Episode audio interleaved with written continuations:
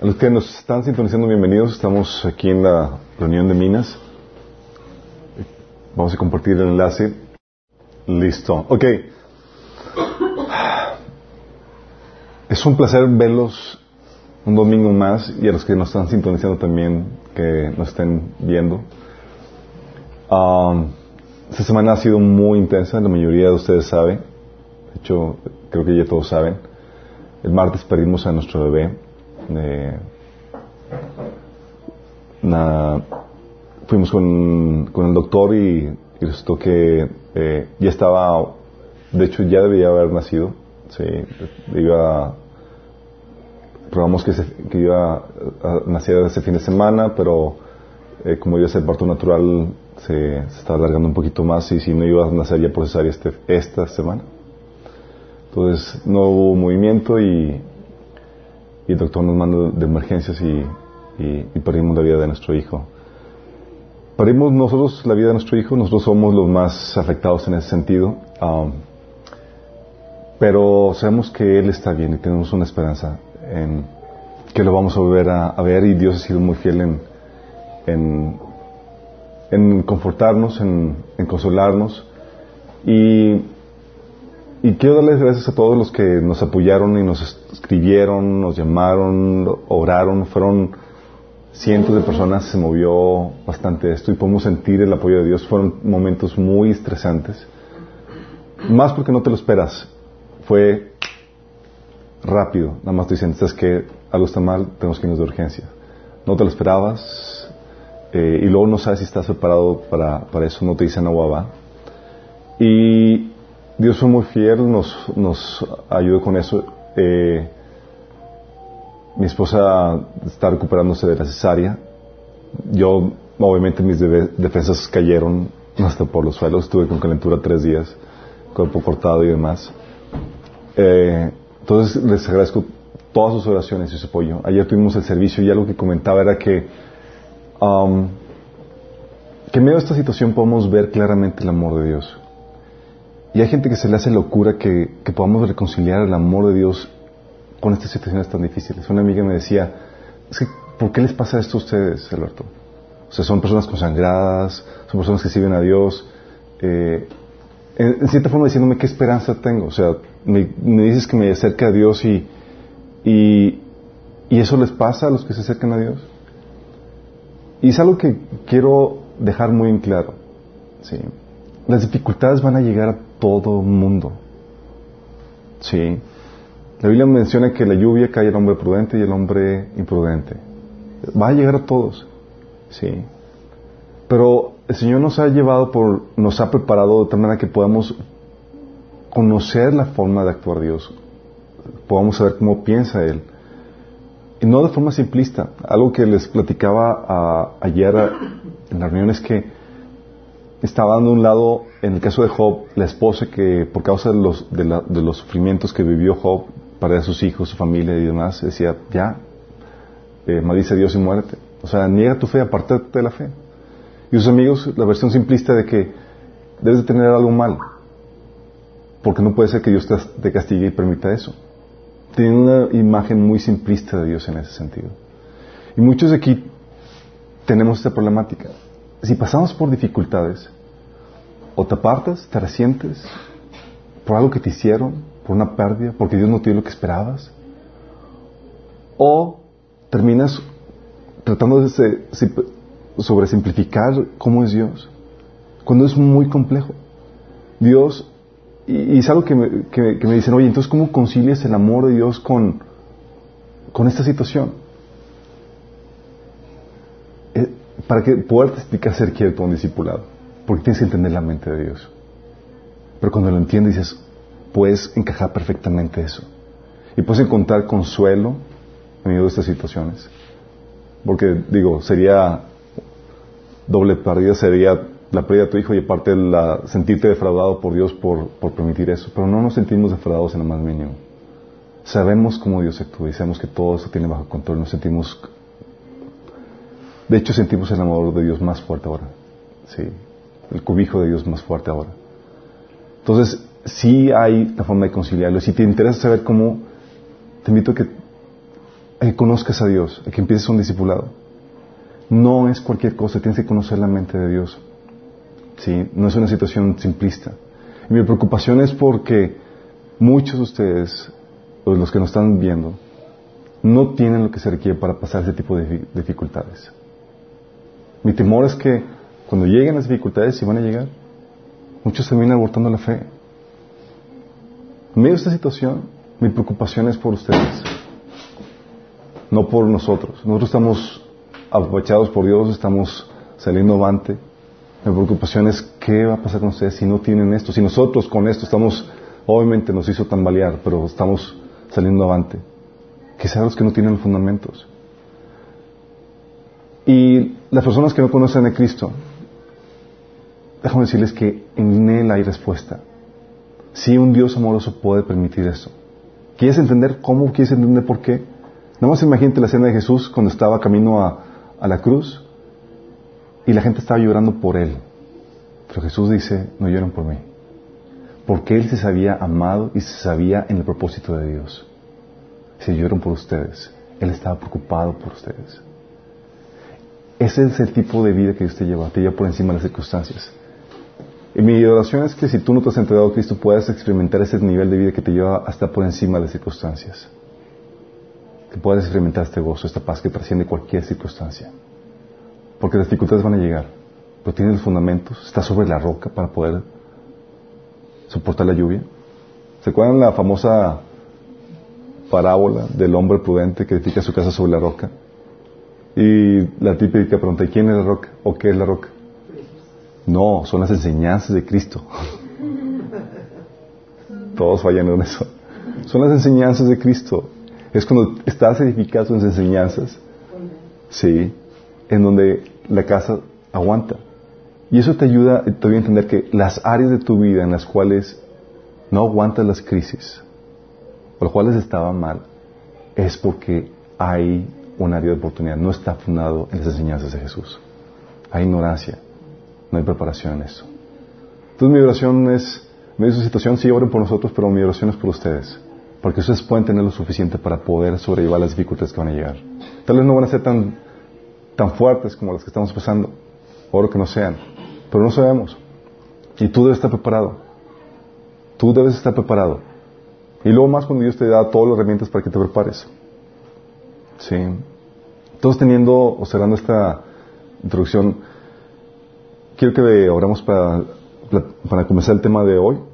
Eh, es una continuación, sí, continuación del tema anterior. Tocamos el domingo pasado. Vamos a poner este tiempo en las manos de Dios. Padre Celestial, damos tantas gracias porque podamos reunirnos aquí como tu familia, Señor. No solamente para alabarte y adorarte, que es nuestro deber, Señor, sino también para escuchar y aprender de ti, Señor.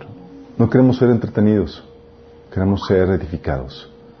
Y te ruego que ah, realices esa edificación en nuestras vidas por medio de tu palabra y tu Espíritu Santo, Señor. Quita el velo de nuestro entendimiento, habla atrás de mí, Señor. Quita cualquier obstáculo, cualquier interferencia espiritual, Señor, y que la palabra salga ungida con el poder de tu Espíritu Santo, Señor. Toca las personas que nos están sintonizando, te lo rogamos en nombre de Jesús. Amén. Ok. Eh, les soy sincero, sí, no, no quería hablar de esto porque dije, no, ya hay que temas únicos de un domingo nada más. Pero, pues lo tenía ya agendado, entonces dije, pues bueno, lo voy a secar. Eh, estamos viendo el tema de apartados. Creo que nada más van a ser estas dos sesiones, pero la sesión pasada vimos eh, a qué nos referimos con, con, con el Señor nos deja aquí apartados del mundo, en el mundo. Habíamos visto que lo que significa ser santificado. Habíamos dicho, habíamos visto lo peligroso que es la influencia en el mundo, ¿se acuerdan? ¿Quién se acuerda los ejemplos que vimos? Vimos el caso de Israel, el caso de Salomón, ¿sí? Que dejaron o menospreciaron la influencia del mundo y fue lo que ocasionó su debacle, su ruina. Y vimos eh, cómo también en el Nuevo Testamento sucede eh, la eh, el mismo celo de Dios, cómo Dios nos pide que nos, que nos volvamos apartados, pero también la lógica de por qué Señor nos deja en el mundo si la influencia del mundo es muy peligrosa. Y la razón es porque nos dejó aquí para conquistar, para traer más almas a Él, para que puedan conocer su amor, ser redimidos y ser salvas. Y cuando uno baja la, defensa, ¿se acuerdan? Habíamos visto tres puntos para poder estar en el mundo sin ser influenciados por el mundo. Y uno es tener una actitud de conquista siempre, de ataque, donde estoy aquí con el propósito de que tú conozcas a Cristo. Y no voy a bajar la guardia. Sí, así como Israel que bajó la guardia y dejó de conquistar las naciones vecinas y les dejó así. Y vino eso. Sí. El otro punto que hemos platicado era la importancia de mejorarte como soldado.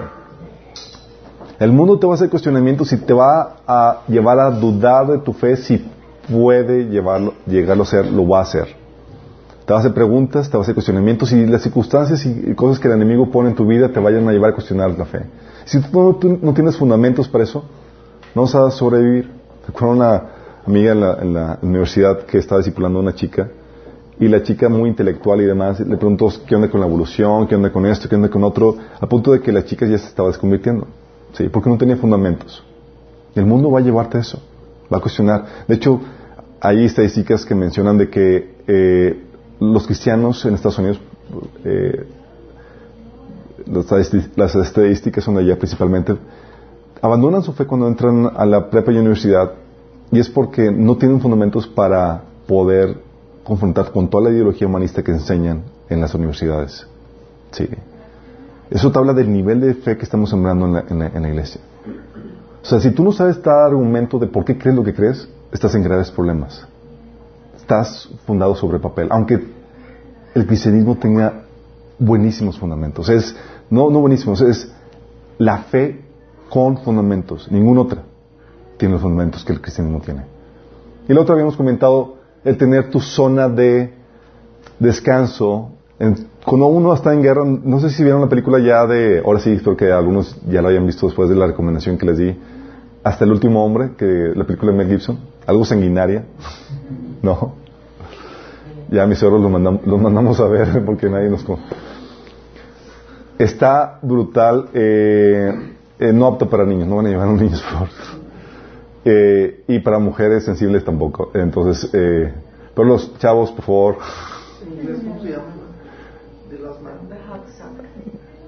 The. Eh, les pasamos el, el link, ¿cómo se llama en inglés? Como quieran, aquí está, bueno, creo que le acaban de quitar, pero habla que estás en, el campo de guerra, tienes que tener un, una zona de, de, descanso, de paz, donde puedas reponerte de la batalla, donde puedas tener refrigerio, donde puedas ser sanado, donde puedas ser confortado. Y esa es la iglesia. La iglesia no es para ser, que sea zona de, guerra. Lamentablemente se ha convertido en tal, a, llegado, hemos llegado a ese punto, donde llegas muchos llegan a la iglesia y están en guardia viendo qué religión no les vayan a enseñar, viendo que mis hijos no los vayan a, a mal influenciar, cuando no debería ser así. Sí. Y eso tiene, mucho tiene que ver con, con el liderazgo del, del pastor, del líder iglesia, si permite o no eso. Por eso la disciplina eclesiástica es muy importante. Algo que casi no se ve ni se practica hoy en día. Nosotros pues, en nuestra pequeñez ya lo, lo hemos tenido que practicar. Porque no podemos dejar que alguien aquí esté pecando li libremente y mal influenciando a los demás cuando no es el caso. Aquí es para que te sientas cómodo, apachado y nos incentivemos a buenas obras. ¿sí? La guerra está fuerte afuera. ¿sí? Como para que vengas aquí otra vez con tu armamento y con tu casco, soldado, porque va, también vas a venir a los gomazos. No es la idea. La idea es que... ¿Mande? No, la idea es que no vengas a la defensiva, la idea es que vengas a ser confortado, que esto sea un refrigerio, ¿sí? Y hoy quiero que veamos algunos síntomas de una mente mundana, una mente no renovada, una mente que en la cual el mundo ha entrado o el mundo no ha salido. Porque hay dos, ¿sí? Cuando tú vienes a Cristo empieza un proceso de desintoxicación eh, de la mente con muchas ideas que tienes que están equivocadas. Eh, y el Señor empieza un proceso de renovación de la mente. Pero hay muchos que, que se quedan estancados y no sacan todo lo que el mundo les ha metido. Porque déjame decirte, hemos sido indoctrinados toda nuestra vida, desde pequeños. Sí. Ay, no es cierto, mi papá, mi mamá me enseñaron muy bien. Sí, pero estás expuesto al, al, a los amigos, al mundo, a la, a la televisión, al programa. ¿Ves tele? Vas, vas al cine, ya tienes suficiente influencia como para tener que pasarte por un proceso de desintoxicación en cuestión de tus ideas. Sí. Y si, Estuvieran influenciados. esa- y tus planes de estudios también, las escuelas y demás. Entonces tienes, hay un proceso que tiene que pasar en, en es- en ese sentido.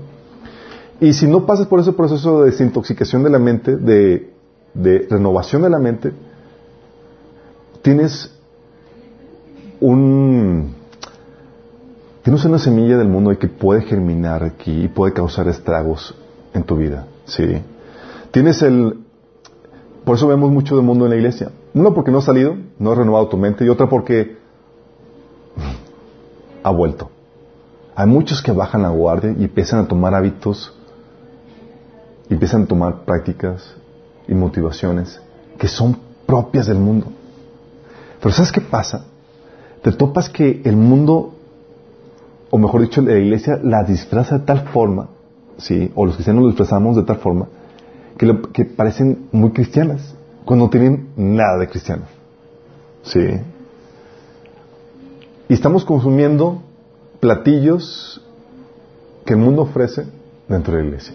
Qué fuerte, ¿no? Por eso la necesidad de, de- en esta situación de la crisis hoy en la iglesia tenemos que mantener siempre la guardia en alto. Tenemos que tener la necesidad de poner en orden la iglesia si tú estás como líder en la, iglesia. Y el problema muchas veces comienza con el líder, con los que están al frente de la iglesia. Por eso, como dice Pablo, tenemos que orar por los que están en autoridad. Sí. Levantarlos en oración. A veces no entienden, son cabezones, a veces te desesperan, a mí me desesperaban. Pero tienes que ponerte en su... Sí. Tú también cometes errores y necesitas oración. Es lo mejor que podemos hacer, que el Señor tenga misericordia y que nos levante en ese sentido. Pero vamos a comenzar con síntomas. Quiero que, que veamos, ok, entonces tengo, no he renovado mi mente, ¿cómo sé que tengo que renovar mi mente? Sí, acabamos de terminar un taller de, de mente renovada y vimos aspectos básicos. De hecho, si no lo han visto, por más cristiano de años que tengas y que seas, tómalo, por favor. Sí, lo necesitas. Sí. Hay ciertos síntomas para que te muestran de que el mundo está dentro de ti todavía. ¿Qué síntomas? Uno que es muy evidente son problemas de carácter. Hay problemas de carácter, sabes que tienes todavía una contaminación grave del mundo. Cuando hablamos de pleitos, envidias, contiendas, orgullos, todas las obras de la carne que se mencionan en Gálatas 5, sí. Ahora estamos hablando de que el mundo está todavía dentro de ti. Fíjate cómo aborda Pablo a la iglesia de Corintios, en capítulo 3, sí, del 1 al 4. Dice, amados hermanos, cuando estuve con ustedes no pude hablarles como lo haría con personas espirituales. Esto, chicos, es así como que una cachetada con guante blanco. ¡Pah! Sí. Deben entender las sutilezas de la Biblia cuando están leyendo, por favor. Si es un insulto. Sí. Tuve que hablarles como si pertenecieran a este mundo. Estamos hablando de cosas graves. O sea, tuve que hablar como un mundano. Sí. O como si fueran niños en Cristo. Tuve que alimentarlos con leche, no con un alimento sólido, porque no estaban preparados para algo más sustancioso. Y aún no están preparados. Porque todavía están bajo el control de su naturaleza pecaminosa. Tienen celos unos de otros y se pelean entre sí. ¿Acaso eso no demuestra que los controla su naturaleza pecaminosa? ¿No viven como la gente del mundo? Cuando uno de ustedes dice yo soy seguidor de Pablo y otro dice yo sigo Polos, ¿no actúan igual que la gente del mundo? Wow. Está, fuerte, ¿no? Pablo, y hablando a la iglesia, ¿sabes qué? Son cristianos, tienen Espíritu pero tengo que tratarlos como gente del mundo. Porque así se comportan.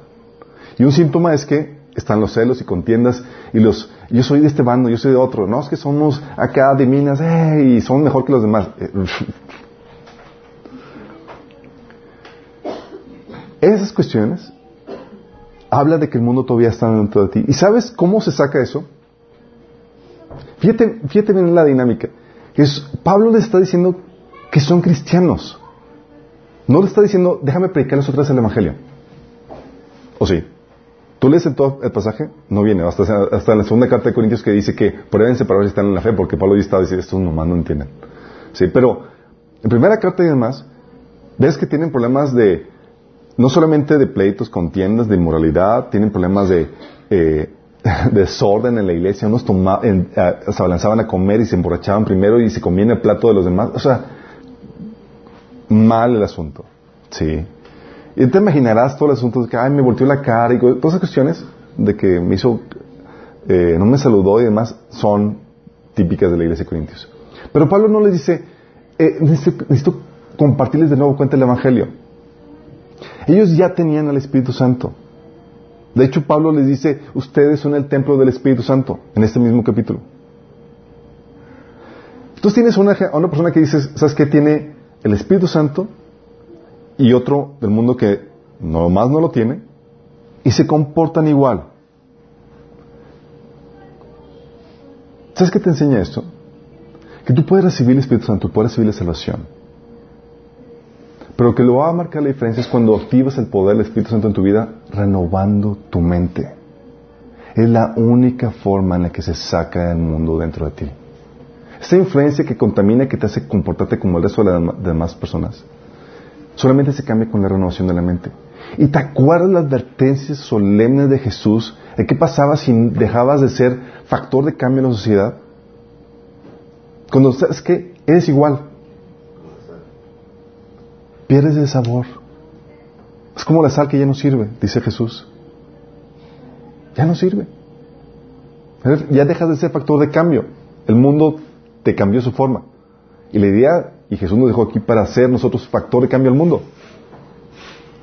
Sí, me estoy dando a entender, ¿verdad? Esto es muy grave porque muchos decimos, ya tenemos el, Espíritu Santo. Sí, chavo. Pero lo que va a ser el factor de diferencia es qué está aquí adentro. No solamente qué está aquí, el Espíritu Santo es básico para poder, cambiar aquí. Pero el Espíritu Santo no va a garantizar que esto cambie, a menos que tú así lo dispongas. Sí. Por eso la urgencia de Pablo de que se despojaran del viejo hombre. Tú tienes problemas de, de, carácter, sí, que están así. Tú, tú ves a alguien así con esos problemas que es y dices, todavía falta, sí, renovar su mente. Hay problemas de, madurez en ese sentido. Pero también tienes otros problemas. Tienes problemas de actitud. Eso es para que ustedes se van chicando, chicos. A ver qué tanto, qué tanto del mundo hay en ustedes. sí. Hay pleitos, hay contiendas, hay problemas de, de orgullos, de celos. Yo soy de acá, yo no, yo soy mejor de acá. Sí. Problemas de actitud, ¿como qué? Queja. La queja es un síntoma de una mente no renovada. La queja es un síntoma de una mente dominada por la ideología del mundo. Sí. ¿Tú te quejas? ¿O tu vida está caracterizada por la queja? es una señal clara de que tienes que cambiar tu forma de pensar. Sí. ¿Se acuerdan lo que dice la Biblia de que más vale habitar en el rincón, digo, en, la azotea, en el tejado, que con una mujer sencillosa, sí. Y otras personas dicen quejosa, sí, pendenciera, por todo quejándose, por todo haciendo pleito de más. Es una señal de una mente no renovada. La característica de un cristiano con, donde ya se ha despojado del mundo, dando, donde ha renovado su mente, es que da gracias por todo. Porque está la buena voluntad de Dios. Sí. Entonces tú puedes ver a alguien, un cristiano, tal cosa, y ves que se queja por todo y dices, hermanito, ¿cómo vas en tu tiempo devocional? ¿Estás leyendo la Biblia? ¿Estás renovando tu mente? Sí. Porque es el mundo. Queja. Sí, fíjate, dice Judas 1.16. Estos individuos son rezongones, se quejan de todo y viven solo para satisfacer sus deseos. Sí, se quejan de todo. ¿Por qué, ¿Por qué te quejas? La queja generalmente es por, por cuestiones egoístas. No te quejas porque por una injusticia, por algo eh, trascendente, te quejas porque me, quitaron mi zona de confort, me, hicieron, me, hicieron levantarme más temprano normal, eh, etcétera, ¿sí? Porque te quitan de tu zona de confort. Es cuestión de egoísmo, es para ti mismo, para tus deseos. Y Santiago también lo, habla de que, en Santiago 4.11, de, que, hermanos, no murmuréis los unos de los otros. Cuando tú leas la palabra murmurar en, en algunas versiones de la Biblia, cámbialo por queja. Lo mismo. Sí. Puede ser la queja contra el prójimo, como aquí se menciona en Santiago 4. O contra Dios. Contra Dios, ¿sí? ¿Te puedes quejar contra Dios? Seamos honestos. Si algo por el cual no le puedes dar gracias a Dios es intrínsecamente una queja. Sí.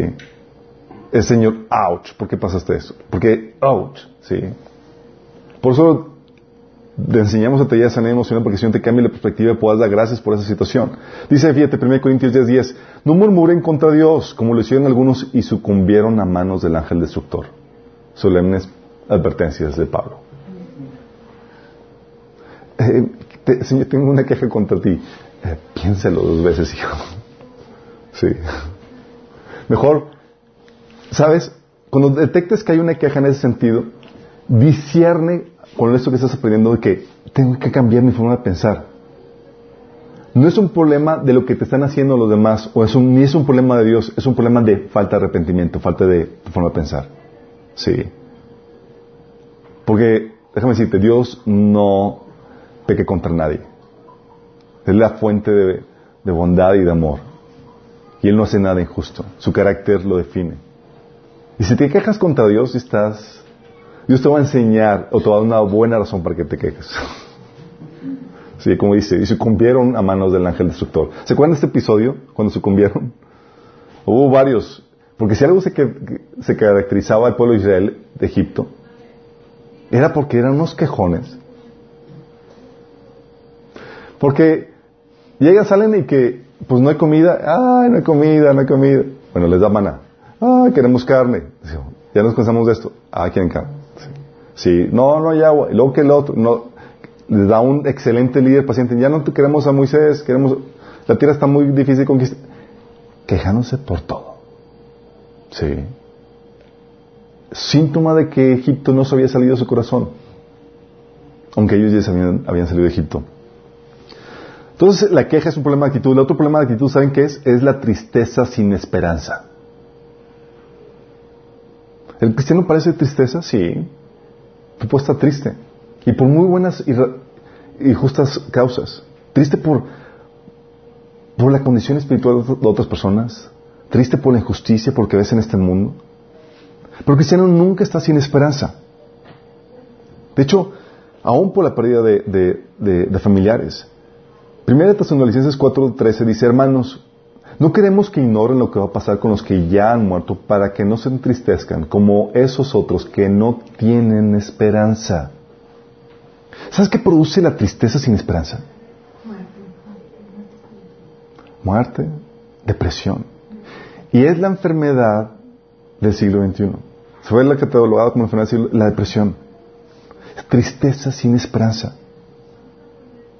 Es una tristeza que no, no hay salida y no tienes un ancla que te ayude a salir de eso.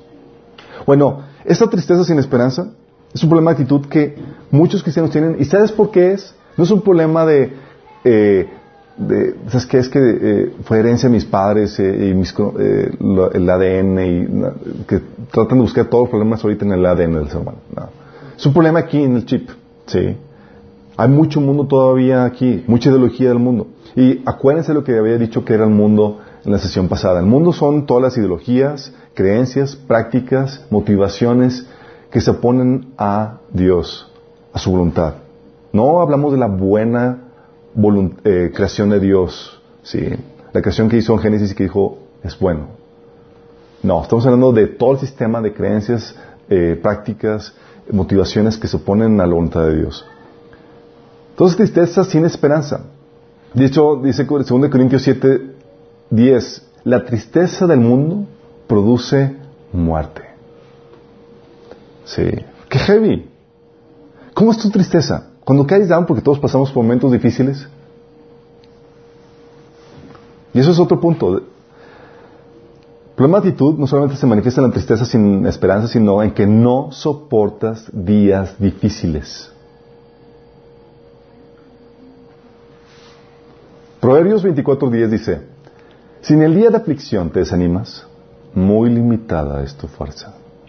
¿Tú qué? Muy limitada es tu fuerza.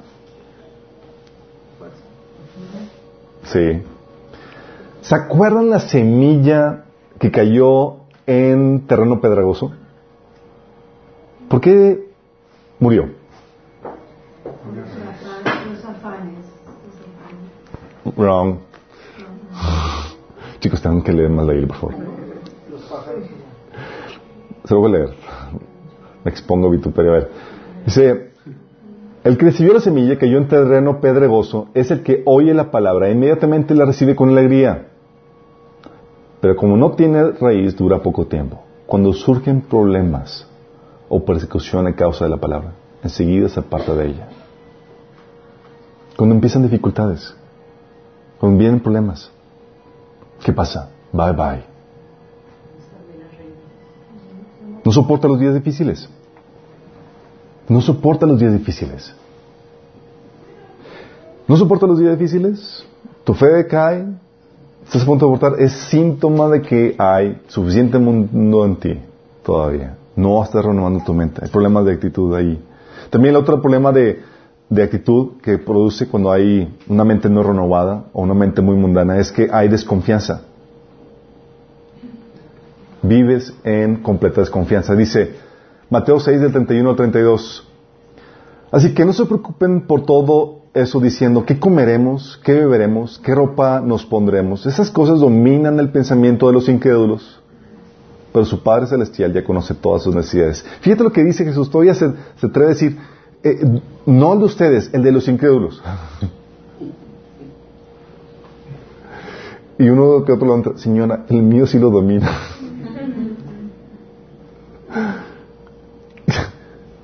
sí. Pero el Señor te lo pone como referencia que dice, así no, así es como debe ser. Sí. No te pone como referencia que así debe ser el cristiano. Te dice, así no debe ser. Cuando te domina, domina esas preocupaciones, estás hablando de que estás teniendo un problema de una mente mundana. No estás renovando tu mente. Te falta beber más la palabra de Dios y creerla. Porque no solamente es leerla, conocerla, es creerla. Sí. Entonces, esos son problemas de actitud. También tienes problemas de motivación. Motivación. Uno, que busques la gloria de los hombres más que la de Dios. Juan 12 de 42 al 43 menciona este caso. De gente que sí había creído en Jesús, pero todavía había suficiente mundo en ellos. No ah, lo habían secado. Estaban tan contaminados. Dice, sin embargo hubo muchos que sí creyeron en Él. Entre ellos algunos líderes judíos, pero no los metían por temor a que los fariseos los expulsaran de la sinagoga, porque amaban más la aprobación humana que la aprobación de Dios. ¡Wow! Y muchas veces hacemos esos, esas, todo lo que hacemos, muchas veces lo, lo hacemos por, para que nos lo agradezcan, para que nos lo vean, para que, ah, ya, ya no hablar de mí. Sí. Algo que aprendimos mi esposa y yo es estar agradecidos o buscar que no nos agradezcan. Sí. Porque así Dios me lo agradece. Y créeme, Dios lo agradece de mejor forma que ustedes. Y lo paga mejor. Sí. Es mucho mejor eso. Pero cuando no tienes esta perspectiva, estás buscando y te comportas como la gente del mundo. ¿Has visto dentro de la iglesia? Estamos hablando dentro de la iglesia. Las personas que buscan ser estrellitas. Sí. No están buscando la aprobación de Dios. Sí. Y, se resienten cuando están así afuera y nadie los ve ni nada. ¿Por? ¿Por qué? Sí. Porque están buscando la aprobación del hombre. Si estuvieran en la presencia de Dios, si estuvieran la mente renovada, verían la aprobación de Dios que Dios se los da en lo secreto, en lo íntimo. Sí. Busquen entonces la aprobación de los hombres más que de Dios. La otra problema de motivación es que persiguen el éxito que el mundo ofrece. ¿A qué me refiero con que el éxito que el mundo ofrece? ¿Qué éxito ofrece el mundo? ¿Sí sabes que hay una definición de éxito que Dios tiene? Que, se contrapone a una definición que el mundo ofrece de éxito. Si ahorita ahí como que algunos les está quedando, ah, sí, cierto, debe haber algo así, ¿verdad? sí, sí hay. Hay dos definiciones de éxito. Una que el mundo ofrece y otra que Dios ofrece. Y muchos han comprado la definición de éxito que el mundo ofrece. Como tuvimos una aplicación donde hablamos extenso de eso, se llama la aplicación La Moraleja de Katy Perry, donde hablamos de que Katy Perry compró dentro de la iglesia el éxito que el mundo ofrece. Por eso se fue de la iglesia. Sí, aguas. Has comprado el éxito del mundo. Dice 1 Juan 2, 16, pues todo, pues el mundo solo ofrece un intenso deseo por el placer físico, comodidades. Un deseo insaciable por lo que vemos, o sea, lo que puedes comprar. Y el orgullo de nuestros logros y posesiones, el éxito. Sí. Nada de eso proviene del Padre, sino que viene del mundo. ¿Cómo, de- cómo miden el éxito hoy en día, chicos? ¿Qué tan grande es tu negocio? ¿Qué tan buen carro tienes? ¿Qué tan grande es tu casa? ¿Cómo es tu vestimenta? ¿Qué, ¿Con quién te relacionas? ¿Cuál es tu estatus? Ese es el éxito. Y luego tú lees esto y dices que nada de esto viene del Padre, sino que viene del mundo. Y luego te ponen a ti a perseguir eso. ¿Really? Qué heavy, ¿no? Luego mucho, cuando, cuando llego hasta, hasta, hasta, hasta punto, mucho que entonces, ¿cuál debe ser mi motivación? Ya para que preguntes eso, tienes que renovar tu mente, urgentemente, por favor. Sí, porque si te quedas que- sin motivación, si no sabes la contraparte, es señal de que tienes que renovar tu mente urgentemente. Porque nosotros percibimos o somos motivados por el éxito de parte de Dios, que es diferente. Sí. Lo otro es que también la problema de motivación es que sirves al Señor dinero. Dice Mateo 6, 24, nadie puede servir a dos amos, pues odiará a uno y amará a otro, y será leal a uno y despreciará al otro. No se puede servir a Dios y al dinero. No se puede servir a Dios y al dinero. ¿Saben? Dicen, una frase ya algo chuteada, pero es muy cierto, el dinero es un excelente siervo, un pésimo ánimo, un pésimo amo. Y se convierte en tu amo cuando vives para Él, para conseguirlo. Sí. Cuando sacrificas tiempos de Dios, la voluntad de Dios para tu vida, para conseguirlo. Cuando sirves a Dios, estás dispuesto a sacrificar la ganancia, el dinero, para hacer y buscar a Dios y conseguir a Dios. Es muy diferente. Sí. Pero cuando hay un hay problema de contaminación en tu mente, cuando hay una mente no renovada, la motivación se convierte en servir al dinero. La otra motivación que contamina es que vives para los placeres y comodidades de este mundo. Santiago 4, del 1 al 4 dice, ¿dónde vienen las guerras, los pleitos entre vosotros? ¿No es de vuestras pasiones las cuales combaten en vuestros miembros? Codiciáis y no tenéis, matáis y erráis de envidia, y no podéis alcanzar y combatís y lucháis, pero no tenéis lo que deseáis porque no pedís, y pedís y no recibís porque pedís mal para gastar en vuestros deleites, oh almas adúlteras. ¿No sabéis que la amistad del mundo es enemistad contra Dios? Estaba- ellos, ellos estaban, no que se estaban orando, intercediendo por cosas espirituales, Señor, la salvación de tal persona, Señor, la sanidad, no, estaban orando por, Señor, eh, ya tenían propiedades y cosas más comodidades, estaban más, estaban orando por cosas que una persona del mundo oraría tal cual. Tú le preguntas a alguien, oye, ¿qué orarías a Dios? Alguien que no conoce a Cristo. Bueno, estos igual estarían, estaban orando por lo mismo. Señor, ya, que, me suban para comprarme el nuevo carro del año. Este, este modelo, Señor, o sea, soy tu hijo amado, o sea, que, es- sabes que eh, tienes en mí complacencia. eh, o sea, empiezas a, a torcer las escrituras para secar eso. Sí. Y déjame decirte que no está mal que el Señor te provea para eso. La problemática es cuando buscas eso. La problemática es cuando no son las añadiduras, sino la motivación. A veces que Dios te provee por, por estar haciendo la voluntad de Dios. No al revés. Muchos buscan la añadidura y por consecuencia que venga el reino. Así no funciona. También, por lo mismo, las motivaciones que tienen su mirada puesta en las cosas del mundo y no en las eternas. Fíjate la, el feeling con lo que Pablo se expresa en Filipenses 3 del 18 al 19 de cristianos de esta iglesia.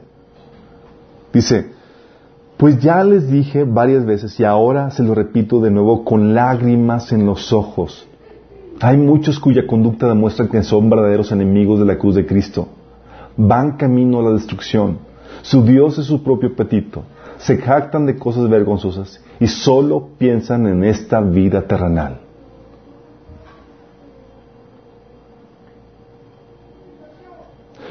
Pablo está diciendo, tienen graves problemas de mentalidad y con lágrimas en los ojos lo está diciendo. A una iglesia. Sí. Cuando, la contraparte debería ser, como menciona en 2 Corintios 4, 18, no mirando nosotros las cosas que se ven, sino las que no se ven. Pues las que se ven son temporales, pero las que no se ven son eternas. Un cristiano que ha renovado su mente lleno vive para las cosas eternales, para estas cosas temporales su motivación, su visión son las cosas eternas. 1 Corintios 7, 30 del 31, por eso dice, los que lloran como si no llorasen, los que se alegran como si no se alegrasen, y los que compran como si no poseyeran, y los que disfrutan de este mundo como si no lo disfrutasen, porque la apariencia de este mundo va a pasar. Hablando de lo efímero que es la vida. No solamente tenemos problemas de, esos chicos, también tenemos problemas de que el mundo te lleva a tomar estrategias propias del mundo. Pero tenemos problemas de adulación. Sí. Adulación en el sentido de buscas conseguir cosas la forma en que el mundo te enseña cómo conseguirlas. Sí. En México tenemos el famoso dicho de que el que no... Todos se lo saben, claro. Pero en cambio el versículo... Eh, ¿Qué otro versículo? No, no me voy a exponer a pero con eso. Pero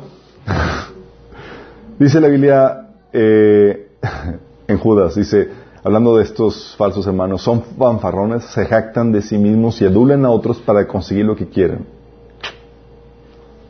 Buscando y aplicando estrategias del mundo para conseguir lo que quieren. Qué fuerte, ¿no? O lo que hacían en, Corintio. ¿Sabes qué hacían en Corintio para hacer negocios? estafaban a los hermanos. Nos metieron en, negocios engañosos. ¿Te imaginas? Venga, hermano, te voy a invitar a un negocio. Uh. y, los estafaban. Fíjate lo que dice. 1 Corintios 6, 7 al 8. El hecho de que tengan semejantes demandas legales unos contra otros es en sí una derrota para ustedes. ¿Por qué no mejor aceptar la justicia y dejar el asunto como está? ¿Por qué no se dejan estafar? En cambio, son ustedes mismos los que hacen lo malo y estafan aún a sus propios hermanos en Cristo. Wow.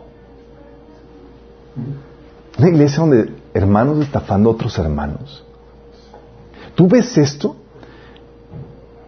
Y hay veces en donde, por no, por no poner orden en esto, la gente ve esto y dice, es que en la iglesia es tan peor que en el mundo. Por eso la importancia de la disciplina eclesiástica, chicos. Porque supone que tú llegas a un lugar donde, en teoría, es un altar, es un refrigerio para ti. Es un santuario donde eh, te refugias en medio de la guerra. Sí. No vas y estás como que a la defensiva de, ching, ¿qué va a pasar? Me van a... Eh, sí. Y muchas personas me han llegado conmigo y dicen, que los peores negocios los he hecho con cristianos. ¡Qué patético! Bueno, entonces partes de cosas nada dicen, pero tienes que entender que hay cristianos en donde tienen una mentalidad todavía muy carnal y no hay diferencia y aplican principios del mundo para lograr sus cometidos, prosperar económicamente, avanzar sus proyectos y demás. Tienes que entender que si tú estás aplicando estas cosas, estás en grave, en peligro. O sea, porque dice la Biblia, Dios no puede ser burlado. Y hay muchos que piensan que por ser cristianos, ah, pues ya el Señor me aceptó, me perdonó y tal cosa. No, si eres un verdadero cristiano, va a haber pau, pau celestial. Es en serio, se lo digo, se lo digo porque a mí me ha dado varios, o sea, no es, sí, uno desarrolla un santo temor de Dios porque sabes que con Él no se juega. Cuando dice, eh, una, sí, no entiendes, va a haber pau, pau celestial. Y si no te da aguas, es una señal de que seguramente ni siquiera eres cristiano. Sí. selectivos en aplicar lo que nos conviene. ¿no? Sí, cuidado con eso. Exactamente. Si no, por eso, por eso dice en Hebreos 12 que si no Dios no nos disciplin- disciplinara seríamos ilegítimos, seríamos bastardos. Sí, cuidado con eso. O sea, Dios realmente te va a dar, te va a llevar al arrepentimiento. Y eso no es cualquier cosa, chicos. Si se dan cuenta de lo que acabamos de ver aquí, si el mundo entra a tu vida o no sale de tu vida, y hay muchos que están aquí, e- entran y se entregaron al Señor y, tomaron la primera decisión y piensan que eso es todo lo que hay que hacer. Ya tomé la decisión. Sí, ya me entregué a Cristo y hice la oración. Esa oración que tanto me insistías ya la hice. Ya, por fin, déjame en paz. Bueno, es solamente el primer paso. Tienes, estás gravemente contaminado y contaminación que te puede llevar a muerte. Tenemos que sanarte. Así te debes de verlo. Dice, no, no es una cuestión de broma, es, chin, tengo problemas de contaminación. Sí, aquí. Y tenemos que cambiártelo. Y es grave. Porque cada vez que pasa el tiempo, esa poca levadura va leudando toda la masa. Y, y- y el mundo te va alimentando más. Y te va contaminando más. la masa encefálica, sí. Te va contaminando. ¿Qué, qué pasa? Ya lo vimos y le voy a poner aquí la, resumen. Uno, te quita resistencia.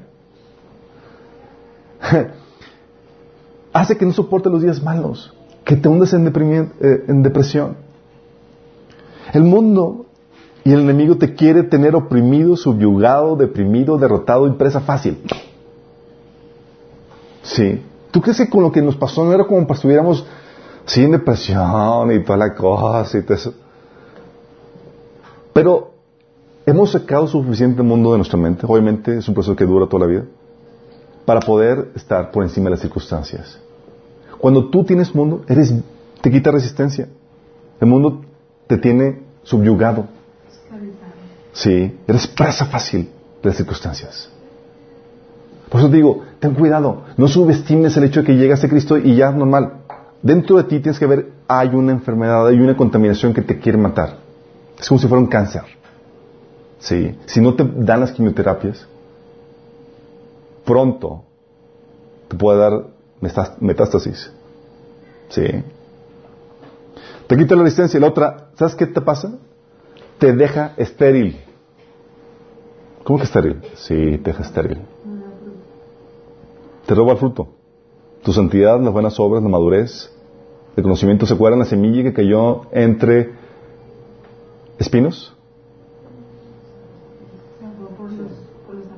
maldad. ¿Qué fue su motivación? Su motivación fue la riqueza. Y por causa de, la rique- de seguir la motivación que el mundo tiene, ¿qué pasó? ¿Produjo qué?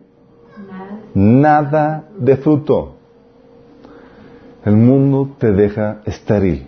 Te quita resistencia para que no soportes las dificultades. Te deja estéril. Y también te vuelve tibio. ¿Cómo que tibio? ¿Sí? Se muere la pasión por Dios. Se vuelve un mero ritual, una costumbre. Te vuelves una buena persona, pero no vives para Él. Es muy diferente vivir para Dios, motivado por Él. ¿Te acuerdas a la iglesia en Apocalipsis 3.16? Por cuanto no eres frío ni caliente. Qué fuerte. Entonces te quita resistencia, te deja estéril, te vuelve tibio, te quita la vida. Apocalipsis 3.1 dice, Jesús le decía a la iglesia que ya había sido absorbida por el mundo, tienes fama de estar vivo. Y pone el diagnóstico, pero estás muerto. Entró suficiente mundo en ti y tú no lo contrarrestaste, renovando tu mente, manteniendo tu firme, que ya te mató espiritualmente.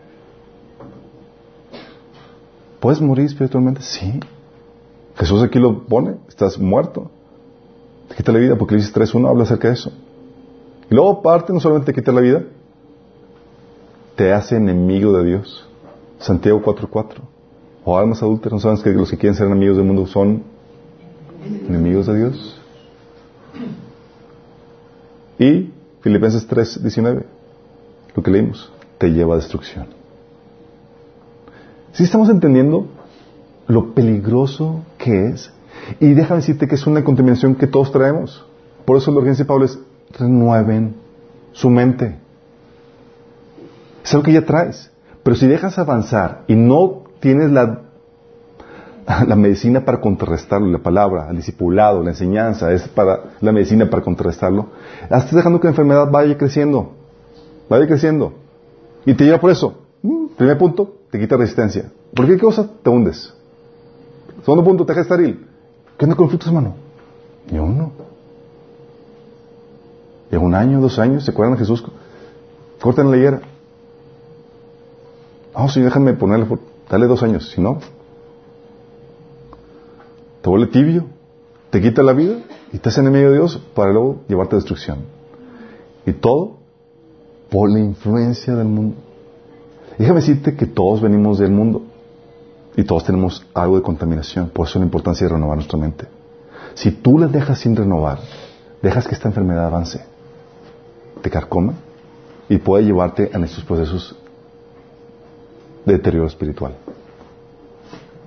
Sí. Si estamos viendo ahora sí lo, lo- dimensionando lo peligroso que es esto. Muchos dicen,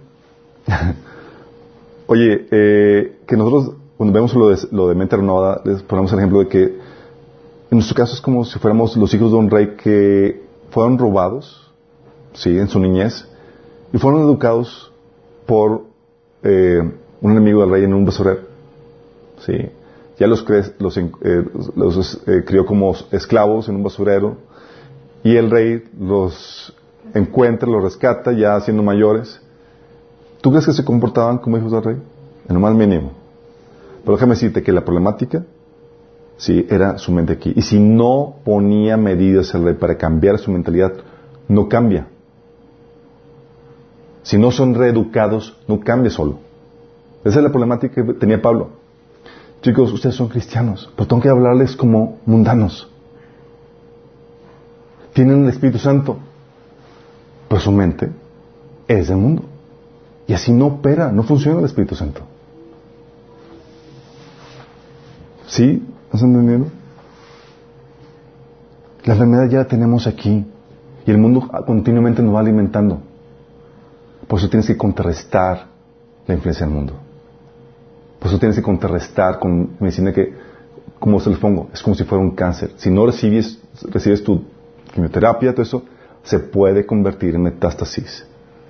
Te quita resistencia, te, quita, te deja estéril, te hace tibio, te lleva a una muerte espiritual. Sí. Fíjate la conclusión que pone Tito del 2, capítulo 2 del 11 al 14. Pablo lo pone de esta forma. Dice, en verdad Dios ha manifestado a toda la humanidad su gracia, la cual trae salvación, y nos enseña a rechazar la impiedad y las pasiones mundanas. Así podremos vivir en este mundo con justicia, piedad y dominio propio, mientras aguardamos la bendita esperanza, es decir, la gloriosa venida de nuestro gran Dios y Salvador Jesucristo. Él se entregó por nosotros para rescatarnos de toda maldad y purificar para sí un pueblo elegido, dedicado a hacer el bien. Entonces Él nos enseña, chicos, somos hijos del rey rescatados de esclavitud, pero nos enseña a rechazar la impiedad y las pasiones mundanas. Sí, nos da la medicina para contrastar la enfermedad que tenemos dentro, o que puede y que el mundo alimenta esa enfermedad. ¿Cómo estás tú en ese sentido? ¿Estás recibiendo la medicina o estás menospreciándola? Eso no es para que lo tomemos a la ligera, por eso es la continuidad de la vez pasada. La vez pasada vimos lo peligroso que era el mundo, no quiero enfatizarlo. Lo peligroso que es tener o mantener una mente no renovada, influenciada y conformada por el mundo. Es sumamente peligroso. Si tú te mantienes así, vas de bajada. Y pasa todo lo que mencioné. Y obviamente para estar en una situación preocupante primero tienes que ser cristiano. Y para los que están sintonizándonos, esa es la invitación. Primero, que puedas escapar de la corrupción de este mundo a una mejor vida que el Señor Jesús te ofrece. Él te ofrece perdón de pecados y vida eterna si tan solo estás dispuesto a arrepentirte, a dejar, es decir, a dejar de gobernar tú tu vida como tú quieres y empezar a hacer su voluntad. ¿Y por qué te digo que hagas mejor su voluntad? Porque Él es el creador y sabe cómo funcionan mejor las cosas. Él fue el que te hizo. Él fue el que sabe para qué fuiste diseñado. Él sabe mejor. Y Él es digno de toda nuestra confianza. Él dio su vida por ti, por amor a ti. En Él sí puedes confiar. Y si estás dispuesto a entregarle tu vida a Él, para empezar a hacer su voluntad, no la tuya, sino la de Él, que viene revelada en su palabra, te invito a que hagas esta oración, ¿sí? de arrepentimiento y de entrega a Él. Tú cierra tus ojos ahí y dile, Señor Jesús, te pido que me perdones por hacer mi voluntad. Pero hoy me rindo a ti y te la entrego. Quiero que seas el Señor de mi vida. Quiero que me salves y perdones mis pecados. Yo creo que moriste por mí en la cruz y que resucitaste. Y te recibo hoy como mi Señor y mi Salvador. Si tú hiciste esto de genuino corazón, va a haber resultado. Es decir, vas a empezar a cambiar. Vas a empezar a hacer por lo menos dos cosas. Vas a empezar a leer la Biblia. Y vas a empezar a congregarte. Si no haces ni siquiera estas dos cosas, fue una oración hueca no sirvió para nada. Sí. Porque la oración tiene efecto si se es un corazón arrepentido genuinamente. Los que estamos aquí, creo que estamos muy alertas, chicos, de lo peligroso que es tener una mente del mundo. Ya vimos todo lo que contamina. Y eso que no puse aquí que también te quite y te roba recompensas. Porque hacer las cosas con la motivación incorrecta. Vamos a llegar muchos delante de Dios. Decimos, Señor, hice esto, hice... sí, pero lo hiciste para tu gloria, para exaltarte. No fue por amor a mí. Y eso te va a dejar cero recompensas. Y todo por no cambiar nuestra mentalidad. Qué fuerte. Recibir el Espíritu Santo, chicos, fácil. Cambiar tu mente, hijos. Es una tarea extenuante. A choque de convicciones de, de y es todo un proceso. El proceso de discipulado aquí dura tres años y no terminamos todavía de enseñar muchas cosas nuevas cada domingo. Sí. Tu tiempo devocional y cosas que, que vas aprendiendo, o sea, Dios pone todas las herramientas y todo porque sabe lo peligroso que es esto. Pero no va a haber excusa para nosotros, porque todo lo que necesitamos para vivir una vida piadosa, como Dios manda, Él nos ha dado los recursos para eso. mi oración es que todos podamos aprovechar de ellos, para que ese cáncer que se llama mundo no termine matándote. Vamos a orar. Padre Celestial, te pido, Señor, que despiertes a tu cuerpo, Señor, a tu iglesia, todos los estamos aquí, Señor. Si hemos estado dejando que el mundo avance, Señor, y carcoma, Señor, nuestro ser, nuestro espíritu, Señor, con la errónea manera de pensar, con las erróneas prácticas, las erróneas motivaciones, Señor.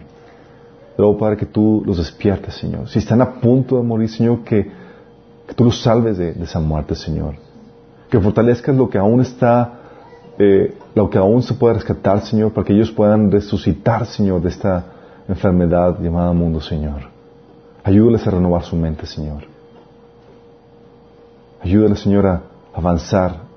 Dales el antídoto, Señor. Pon en ellos el querer como el hacer por tu Espíritu Santo, Señor. Despierta tu pueblo, Señor. Te lo rogamos en el nombre de Jesús. Amén. Los que nos sintonizan, nos vamos el próximo domingo, misma hora, mismo lugar también. Recuerdo, tenemos el mañana, lunes, la reunión de oración a las 8.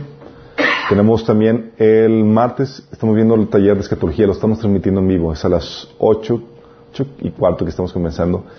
Y el miércoles estamos con el de perturbación y posesión demoníaca. Y tenemos también el de viernes, club de lectura. No, no es para hombres, es para mujeres, sorry chicos. Sí. Eh, como quiera, gracias por sintonizarnos. Vamos el próximo domingo.